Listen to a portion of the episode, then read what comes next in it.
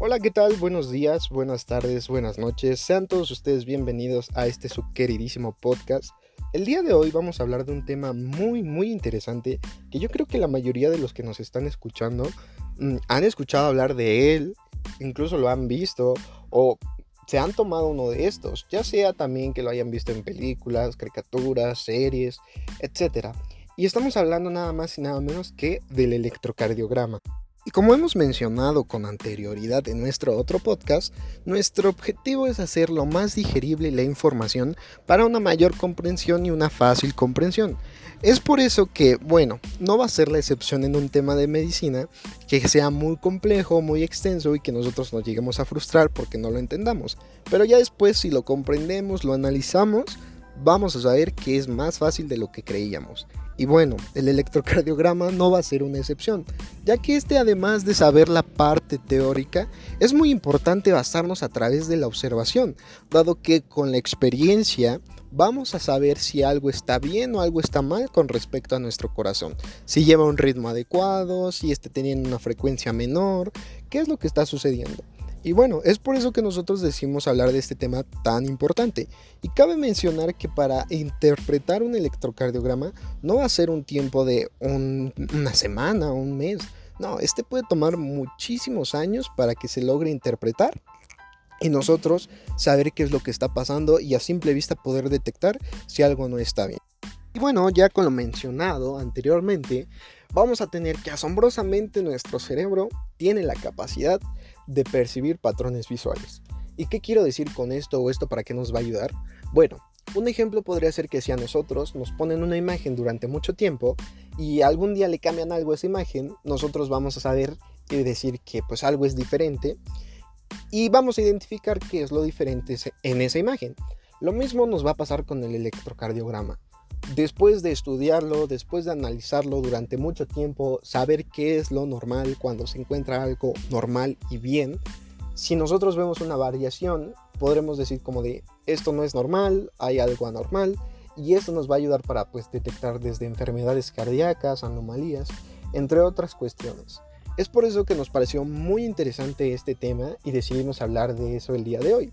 Además de que el podcast o en nuestro podcast vamos a mencionar eh, qué es, cómo está conformado, qué representan cada uno de sus elementos. Todo esto y más lo vamos a ir platicando. Y bueno, qué descortés hoy, pero permítame, nuevamente se encuentran con nosotros estudiantes de medicina, eh, la señorita Andrea Hernández y la señorita Mariana Contreras, estudiantes de medicina que ya este tema lo han practicado, lo han analizado, lo han estudiado, para que el día de hoy nos puedan platicar acerca de él. Y bueno, creo que después de esta larga introducción, demos inicio a nuestro queridísimo podcast.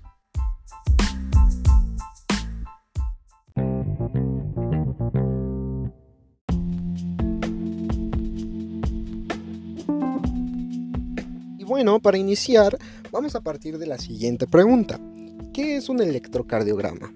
Un electrocardiograma es un estudio simple, no invasivo, que registra la actividad eléctrica del corazón esta actividad es la suma de pequeños cambios en el voltaje extracelular producidos por el movimiento de corrientes a través de canales en los miocitos cardíacos. Como vemos es una definición a lo mejor muy extensa, pero para que nosotros podamos aprendérnoslo y tenerlo más simple, ¿qué rescatamos de aquí? El corazón a través de diferentes contracciones va a tener cambios de voltaje y nosotros necesitamos una manera de expresar estos cambios de voltaje y esto va a ser a través de el electrocardiograma. Va a ser una manera gráfica de representar los cambios de voltaje que va a tener nuestro corazón. ¿Y de qué manera nosotros podremos identificar estos cambios? Bueno, a través de un electrocardiograma, ya que va a ser nuestra representación gráfica de los cambios de voltaje que va a tener nuestro corazón. Y bueno, ya una vez que sabemos qué es un electrocardiograma, vamos a tener lo siguiente. ¿Para qué nos sirve un electrocardiograma? Y bueno, el electrocardiograma se puede utilizar para detectar anomalías anatomofuncionales tales como alteraciones en el corazón, en el ritmo cardíaco, en el sistema de conducción, ya sea una isquemia o infartos al miocardio, así como el efecto también de diversos medicamentos. Y este también nos va a proporcionar información anatómica cardíaca para identificar casos, por ejemplo, como de una insuficiencia cardíaca en la cual pues, el corazón va a aumentar de tamaño. De esta manera, al nosotros pedir un electrocardiograma, pues podremos identificarlo.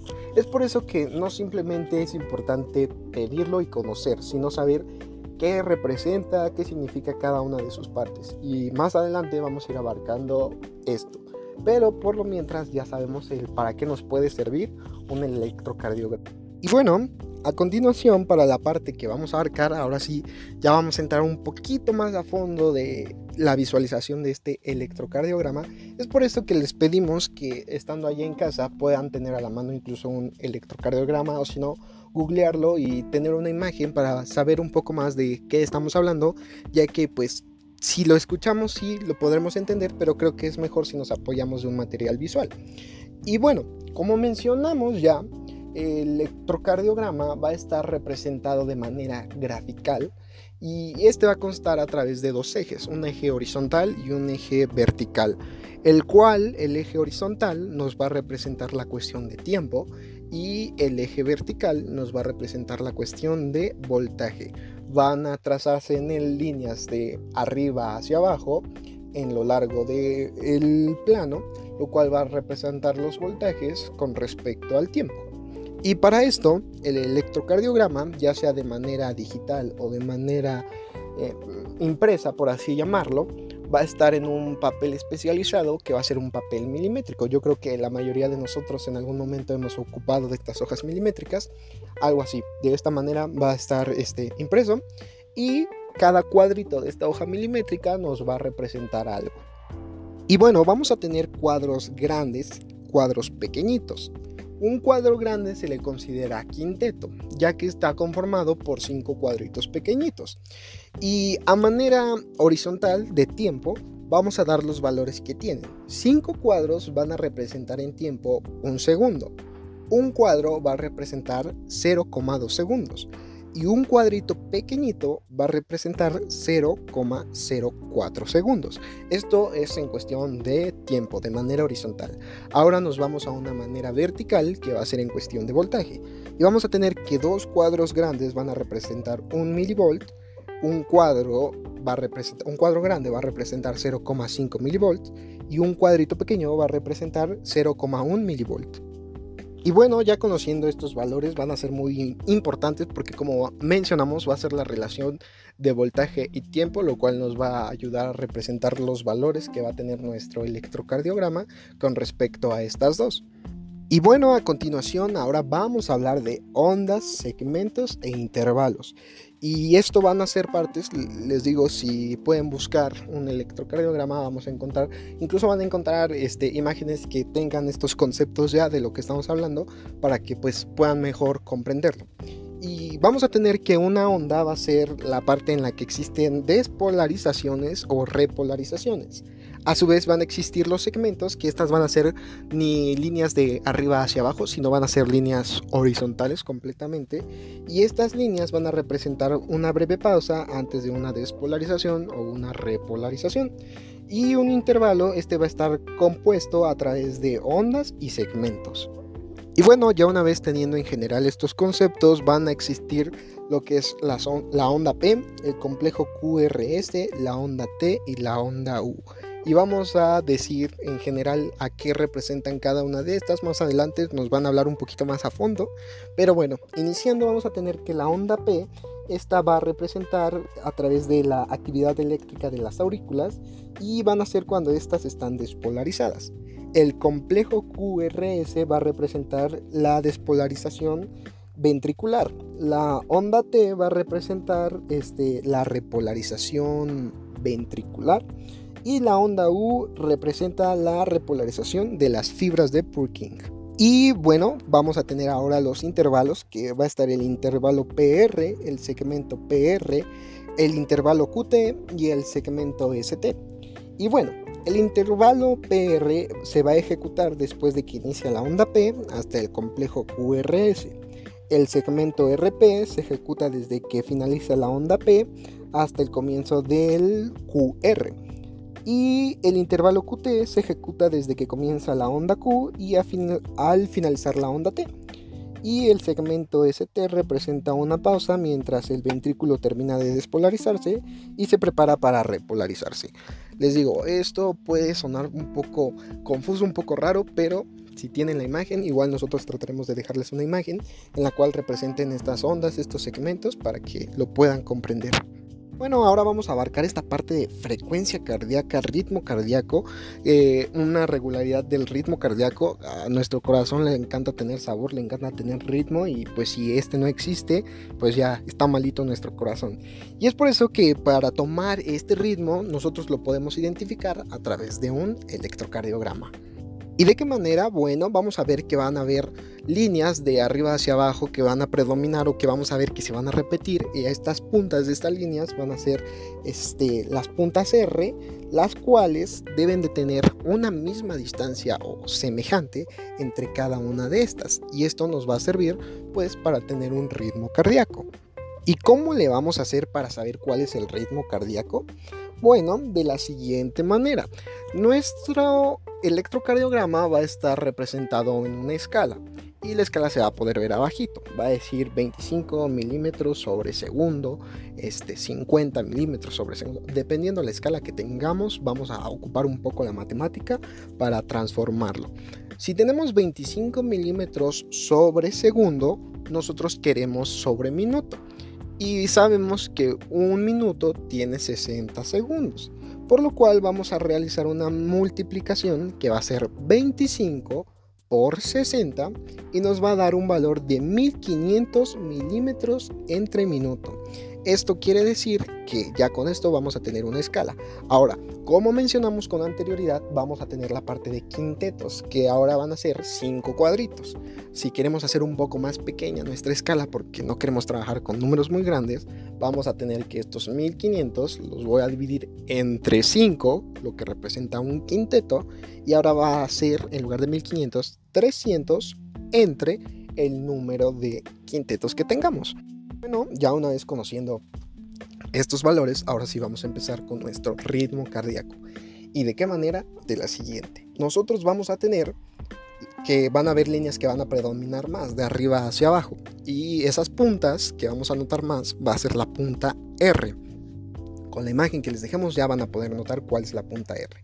Y nosotros vamos a contar de una punta R hasta la otra punta R y el número de cuadritos que tengamos tienen que ser los mismos para que exista un ritmo cardíaco adecuado. Y ya una vez que contemos, podemos contar cuadrito por cuadrito y ocuparemos el valor de 1500. Si contamos de 5 en 5, o sea, en quintetos, vamos a ocupar el valor de 300. Y bueno, para esto vamos a poner un ejemplo de la siguiente manera. Supongamos que de, un de una punta R a otra punta R hay un total de 20 cuadritos pequeñitos. Los contamos. 20. Y vamos a hacer lo siguiente. 1500 entre el número de cuadritos. Este caso sería 20. Los invito a que hagan esta división en su casa. Yo aquí ya la tengo. Y el resultado que nos va a dar va a ser de 75. Esto nos quiere decir que este corazón tiene un ritmo de 75 latidos por minuto. Ahora hagamos una conversión si lo queremos hacer en quintetos. El mismo ejemplo, 20 cuadritos en quintetos serían 4 quintetos, porque sabemos que cada quinteto equivale a 5 cuadritos. Y ahora en lugar de ocupar 1500 ocupamos 300. 300 entre 4, los invito a que hagan la división, nos da un valor igual de 75 latidos por minuto. Y bueno, de esta manera nosotros a través del electrocardiograma vamos a saber la frecuencia cardíaca o el ritmo cardíaco que lleva este corazón. Una escala o un rango normal de un ritmo cardíaco es de 60 a 100 latidos por minuto. Ese sería un rango normal. Si está debajo de eso, vamos a tener que el corazón no está dando los latidos suficientes. O si está arriba de eso, podríamos tener incluso una taquicardia o que el corazón está muy acelerado de ritmo. Y bueno, este nada más va a ser un elemento de los muchos que tenemos en nuestro electrocardiograma y es por eso que a continuación tenemos a Andrea, que ella nos va a dar más datos sobre este tema tan interesante. Y bueno, Andrea, ya una vez que tú ya estudiaste esto, te doy la palabra para que le eches con todo y te escuchamos.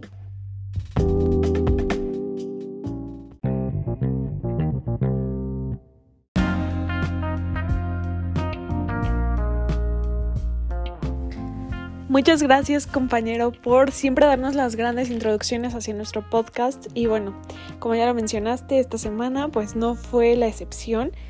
Y yo siento que después de toda la explicación científica que nos acabas de dar sobre el electrocardiograma, hace falta explicarlo en palabras, eh, no lo sé, en palabras más fáciles de poder entenderse, más digeribles para nuestros oyentes, porque si bien nosotros somos estudiantes de medicina, pero estoy segura que hay muchas personas que nos están escuchando en esta transmisión y pues no lo son. Entonces si tú ahorita les explicas todo eso, yo creo que se han de haber quedado con cara de ¿qué? ¿Qué es esto? ¿Qué es un electrocardiograma? Y tal vez están escuchando este podcast porque están a punto de someterse a un electrocardiograma y están interesados en aprender qué es esto y más o menos qué es lo que les van a hacer.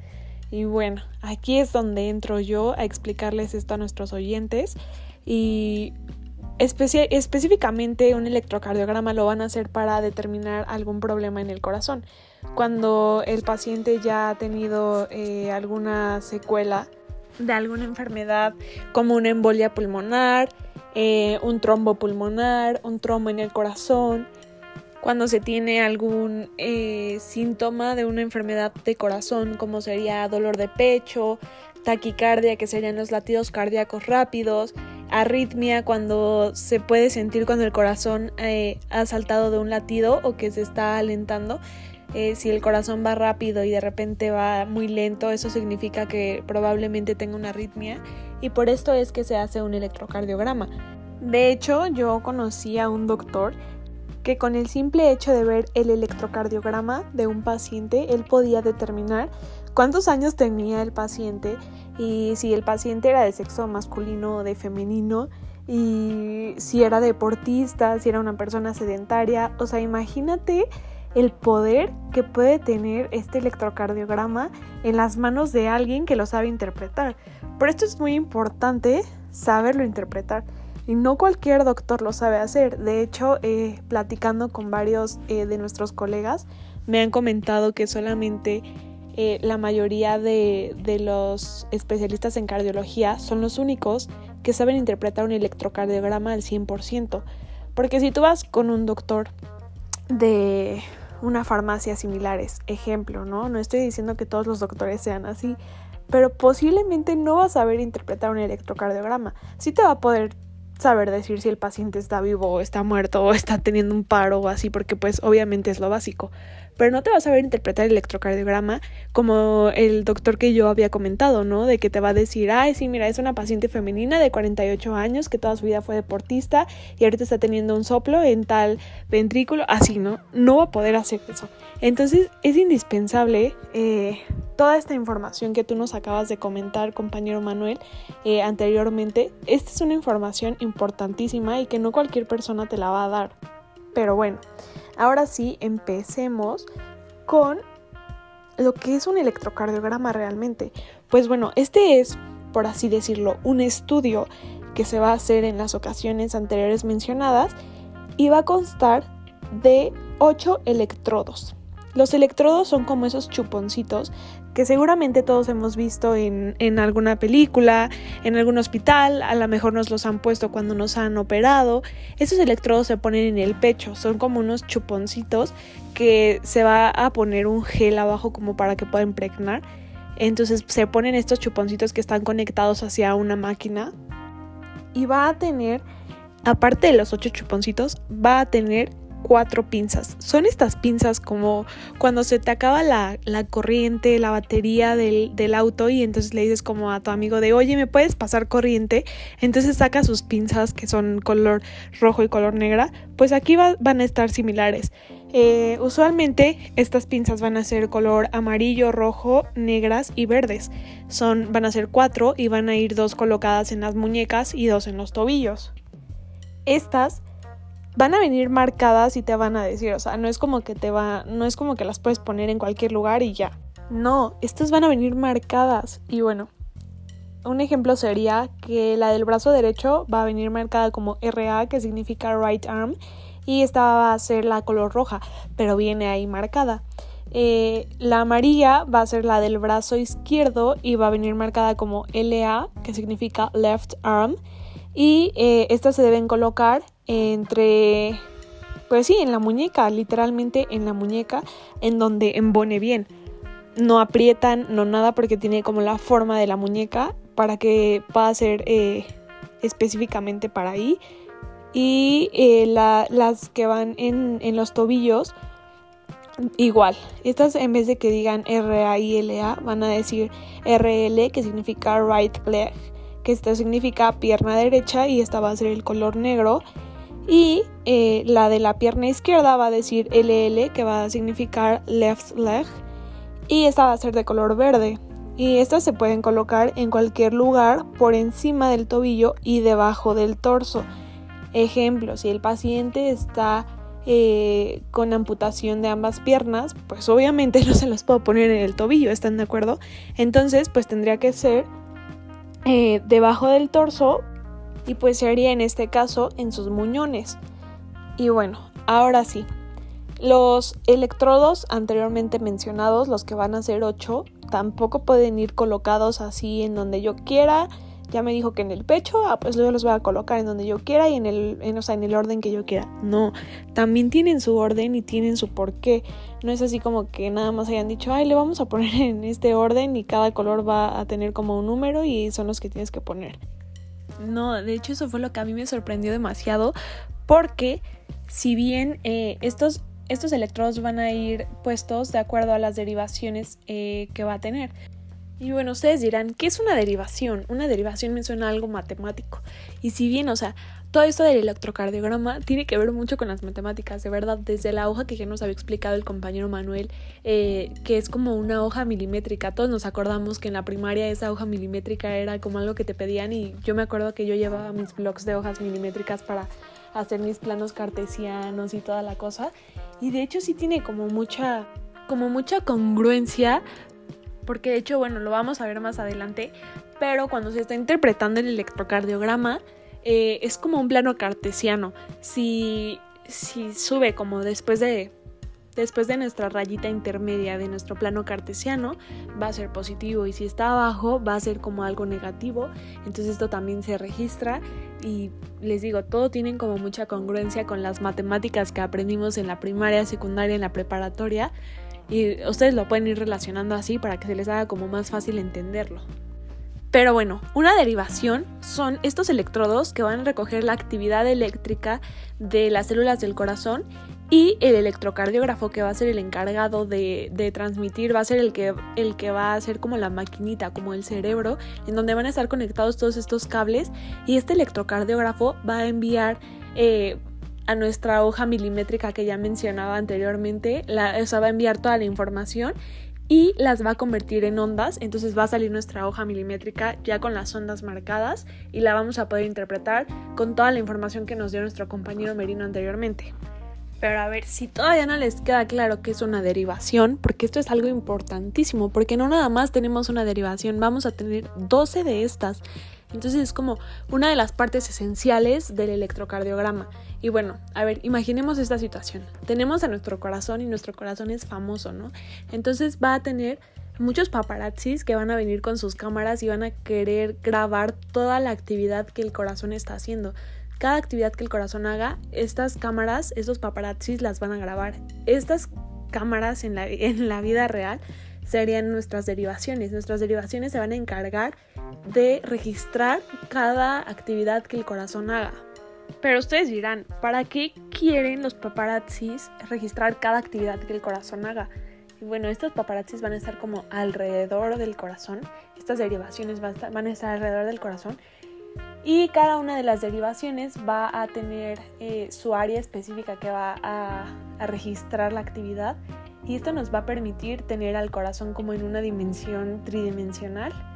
Entonces vamos a poder ver al corazón desde todas sus caras y desde qué, qué hace cada cara del corazón. Es por esto que nos interesa en el electrocardiograma tener estas 12 derivaciones que cada derivación nos va a decir como, ah, mira, esta parte del corazón es la que te está fallando por esto y por esto y mira, si pones atención, también esta afecta a esta otra derivación y todo esto. Y bueno, como ya dije, vamos a tener 12 derivaciones, 6 van a ser de las extremidades y 6 van a ser precordiales, que son las que van a marcar los electrodos que pusimos en el pecho y las de las extremidades van a ser estas pinzas que ya había mencionado que pusimos en eh, manos y piernas. Y bueno, las seis derivaciones de las extremidades, que en este caso serían eh, las, de, las de las manos y las de las piernas, eh, se van a dividir en dos, que van a ser las derivaciones unipolares y las derivaciones bipolares. Primero voy a empezar explicando qué serían las derivaciones bipolares. Esto nada más porque me gustan las personas bipolares, más que nada. Pero bueno, estas derivaciones bipolares van a registrar la diferencia de tensión eléctrica entre dos extremidades o dos electrodos. Para fines prácticos, se dice que la pinza negra que pusimos es como si estuviera conectada a tierra. Esta no nos va a marcar nada, esta nada más es como un valor, bueno, una pinza que ponemos ahí para que nos dé ese valor de referencia de que, de que el paciente está como en tierra y no sé, la verdad, o sea, cuando estaba estudiando esto me puse a pensar, ¿qué pasa si se tiene que hacer un electrocardiograma en el universo? No lo sé, no lo sabremos, pero bueno. Entonces, solamente tenemos a la pinza eh, roja, a la pinza amarilla y a la pinza verde. La pinza roja, si recordamos, es la pinza que marca al eh, brazo derecho, es la que va a estar marcada como RA, the right arm y la pinza amarilla es la que marca al brazo izquierdo, que va a estar marcada como LA, left arm. Y la pinza verde es la que va a marcar a la pierna izquierda, que va a estar marcada como LL, que sería left leg. Entonces solamente vamos a tener, eh, si se lo imaginan, porque pues ahorita no pueden ver eh, específicamente esto, pero si se lo imaginan, tenemos de, nuestro, de nuestra parte de hasta arriba, del lado derecho tenemos a una pinza, del lado izquierdo tenemos a otra pinza y en la parte de abajo solamente tenemos a una pinza que si la colocamos y la situamos como en medio eh, y unimos estos tres puntos nos forma un triángulo. ¿Ven? Las matemáticas siempre están aquí presentes. Esto nos va a formar un triángulo. Entonces, va a ser como más fácil estudiarlo y va, a ser más fácil recordar estas tres derivaciones bipolares que van a ser D1, que D1 va a ir del brazo derecho hacia el brazo izquierdo, siendo el brazo derecho la parte negativa y el brazo izquierdo siendo la parte eh, positiva de esto. Posteriormente tenemos a D2 que va del brazo derecho a la pierna izquierda y eh, nuestra parte negativa, nuestro polo negativo va a estar igualmente en el brazo derecho y la positiva va a estar en la pierna izquierda. Y por último tenemos a eh, D3 que esta va a ir del brazo izquierdo hacia la pierna izquierda teniendo como eh, polo negativo a el brazo izquierdo y a la pierna izquierda teniéndolo como polo positivo. Pero ya cuando lo vemos en nuestro electrocardiograma impreso por el electrocardiógrafo, eh, estas tres derivaciones van a variar demasiado. Eh, van a aparecer, eh, se puede como segmentar en tres rectángulos y va, vamos a tener a D1, a D2 y a D3 y estas van a ser totalmente diferentes. Tanto nuestra onda P, nuestro complejo QRS, todo va a ser diferente. Una va a estar más grande, otra más pequeña, otra va a estar más larga. Todo es diferente. Y esto se debe a que si recordamos que nuestros paparazzis están ahí, están buscando cada derivación, cada paparazzi está buscando una parte del corazón para registrar su actividad, pues vemos que D1 va a registrar la actividad de la pared lateral alta del corazón y mientras que D2 y D3 van a vigilar la actividad de la parte inferior del corazón. Y pues como lo vemos en nuestro triángulo anteriormente marcado, pues D1 sí va a estar como en la parte eh, alta, en la parte superior y D2 y D3 van a estar como en las partes laterales pero inferiores, cada una eh, de su respectivo lado. Eh, D2 va a estar del lado derecho y D3 va a estar del lado izquierdo, pero van a marcar esta parte inferior. Y bueno, este triángulo, pues no nada más es como un triángulo que yo ahorita me inventé y que dije, ay, esto se acuerda, o sea, me recuerda a mis clases de primaria. No, no, no, no. Este triángulo tiene un nombre y se llama triángulo de Einthoven. Pero bueno, acuérdense nada más como si fuera el triángulo de Beethoven, un triángulo así, no, es Einthoven. Esto pues ahorita no lo vamos a, a, mencionar porque pues ya sería como mucho tiempo, pero recuerden que existe ese triángulo y como este me parece que hay dos o tres más pero ese es otro tema. Pero bueno, ahora tenemos a nuestras derivaciones unipolares. Si ya tuvimos a las derivaciones bipolares, ahora tenemos que hablar sobre las unipolares. Estas van a registrar el voltaje de la extremidad correspondiente. Se llaman unipolares porque por cada dos extremidades negativas va a haber una positiva. Es por esto que la positiva es la que nos da como este nombre de unipolar y estas ya van a tener nombres totalmente diferentes. Las bipolares eran de 1, de 2 y de 3 como recordamos y las unipolares van a ser A, V y dependiendo, todas se van a llamar AV, esto va a ser eh, A significa amplio, amplitud, agrandado, V significa voltaje y dependiendo de dónde estén ubicados vamos a tener a R, L y F. R va a ser brazo derecho, L va a ser brazo izquierdo y F eh, va a ser pierna. Y bueno, no sé si sepan, pero en inglés pie se llama foot, entonces es por eso esta F como dando alusión a, ese, a esa parte del tobillo y pues para no complicarse la vida, que es algo como universal, F. Y bueno, ahora sí, todo esto se van a significar voltaje aumentado del y viene si es R, brazo derecho, si es L, brazo izquierdo y si es F, es pierna izquierda.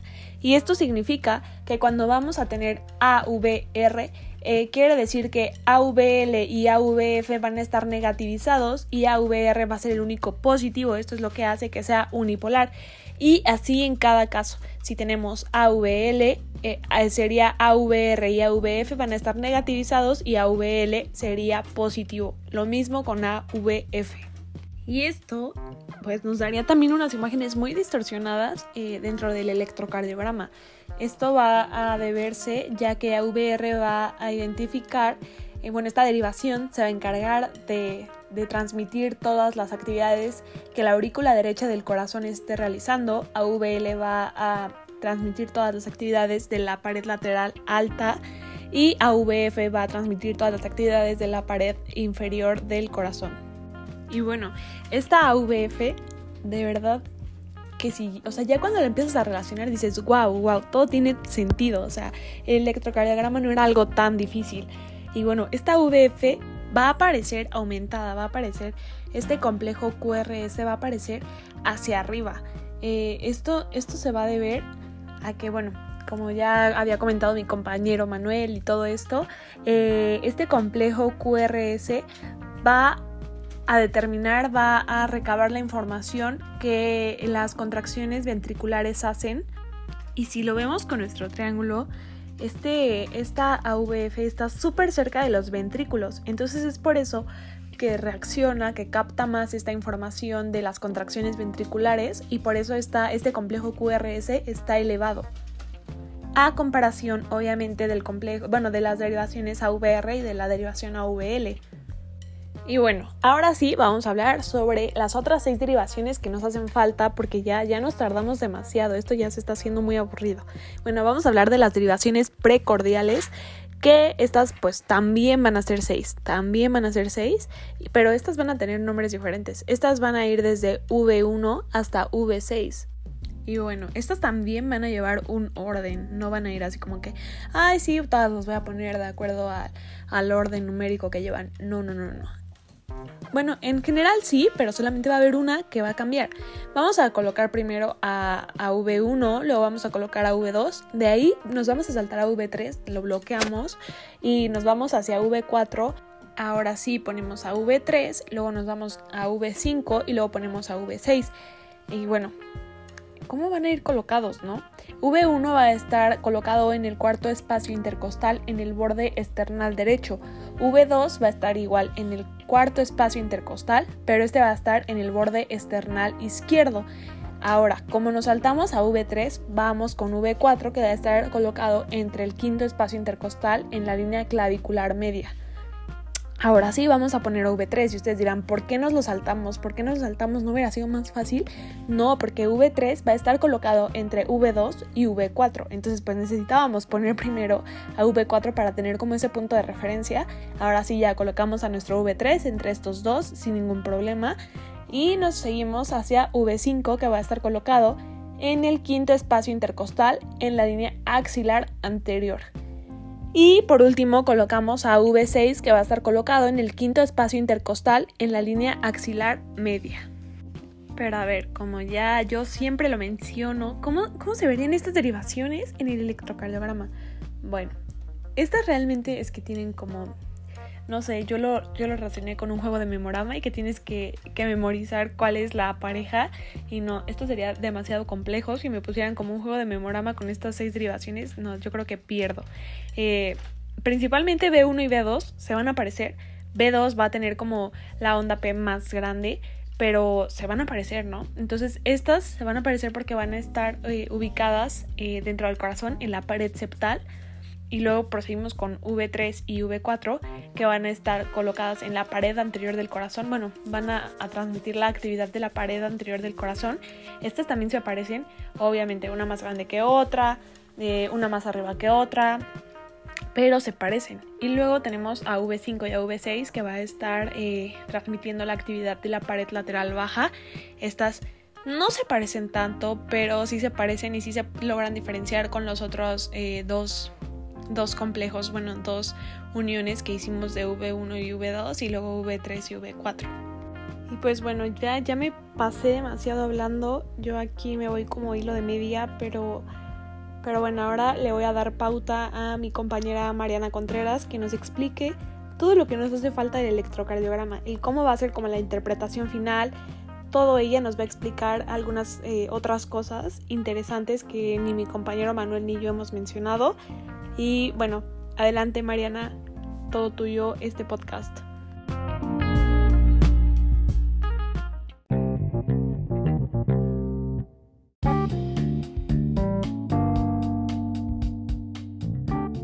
Bueno, y como anteriormente ya les dijo mi compañera Andrea, estamos llegando nosotros al final de este podcast, al final de entender este interesantísimo tema que estamos abarcando el día de hoy que es el, electrocardiograma.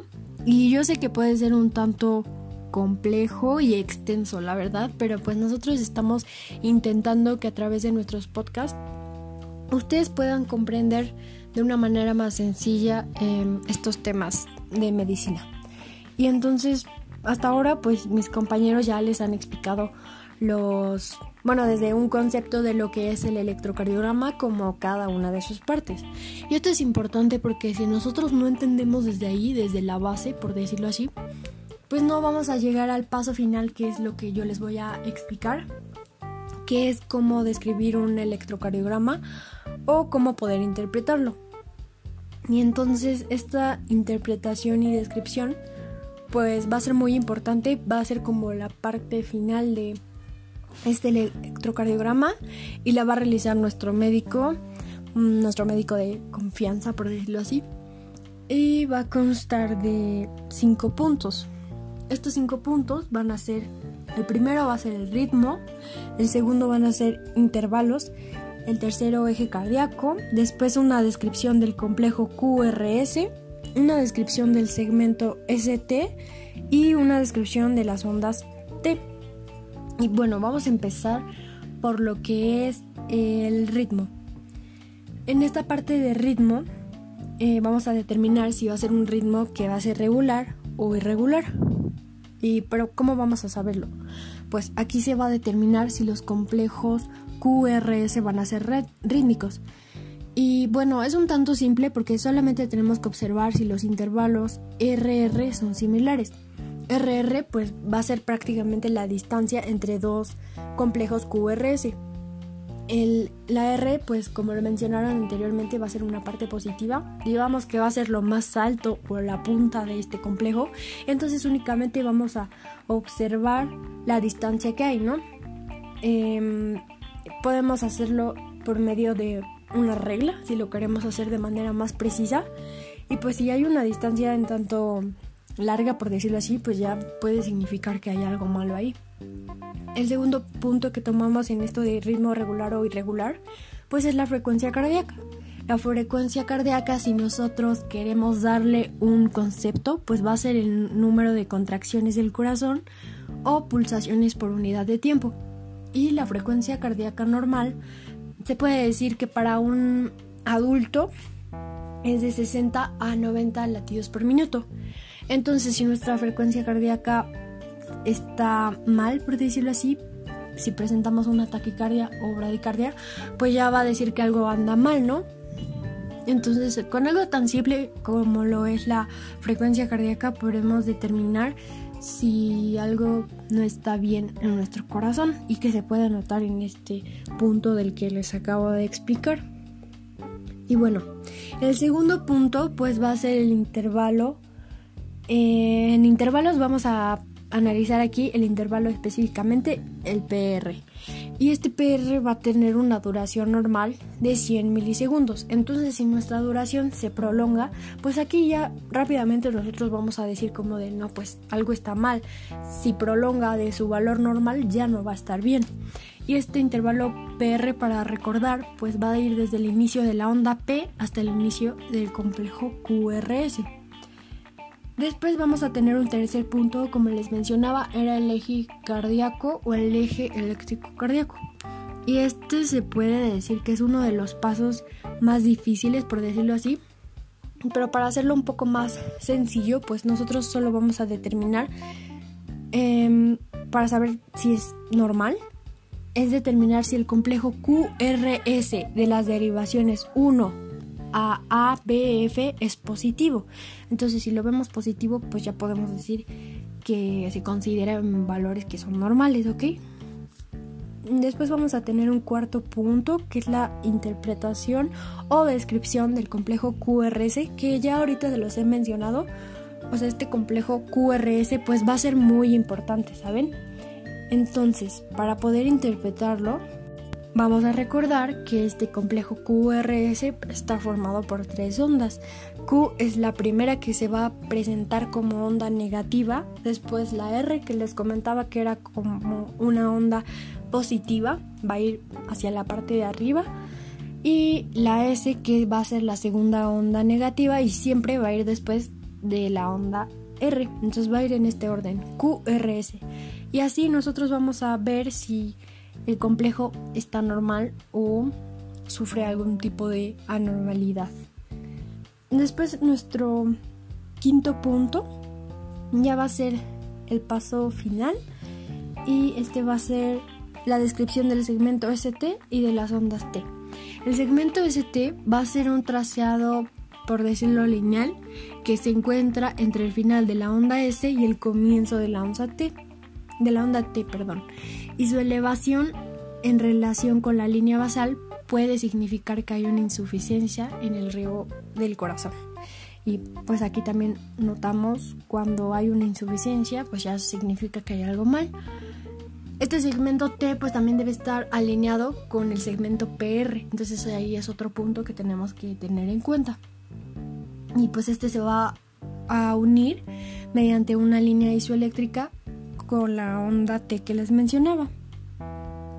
Y entonces, estos son los puntos que tenemos que tomar en cuenta para una interpretación del electrocardiograma. Pero para abarcar eh, estos temas finales, ya para finalizar, este, a lo mejor a ustedes les ha surgido la duda si se debe de tener alguna preparación para que ustedes se puedan realizar un electrocardiograma en caso de que ustedes lo necesiten.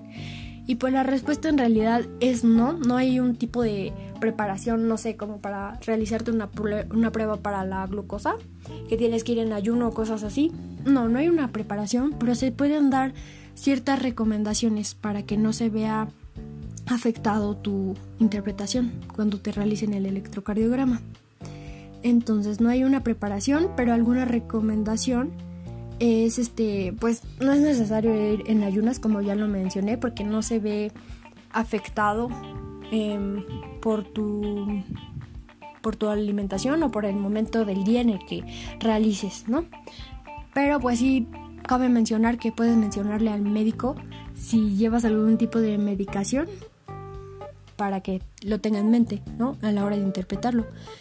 Y se debe procurar que nosotros vayamos relajados, intentando pues dormir un día antes las horas necesarias, que son 8, y pues ir relajados, es decir, no salir del gimnasio y ir a realizarte el electrocardiograma porque pues puede que presente ahí una variación que no. También se debe evitar el uso de lociones o cremas que puedan eh, constituir como un efecto barrera en la detección de la actividad eléctrica por parte de los parches que se colocan. También es posible que para adultos rasurar las zonas del pecho porque pues puede que el pelo pueda producir un efecto similar, en alguna variación en la actividad eléctrica. Y también otra cosa es los teléfonos móviles, pues pueden inferir porque hay por la variación de, que estamos hablando de ondas eléctricas, ¿no? Entonces, para una eh, prevención de que nuestros resultados salgan mejor, pues hay que quitarse de los dispositivos electrónicos. Y pues al final solo procurar estarse quietos sin hablar durante este proceso y estar relajados es lo más importante por decirlo así.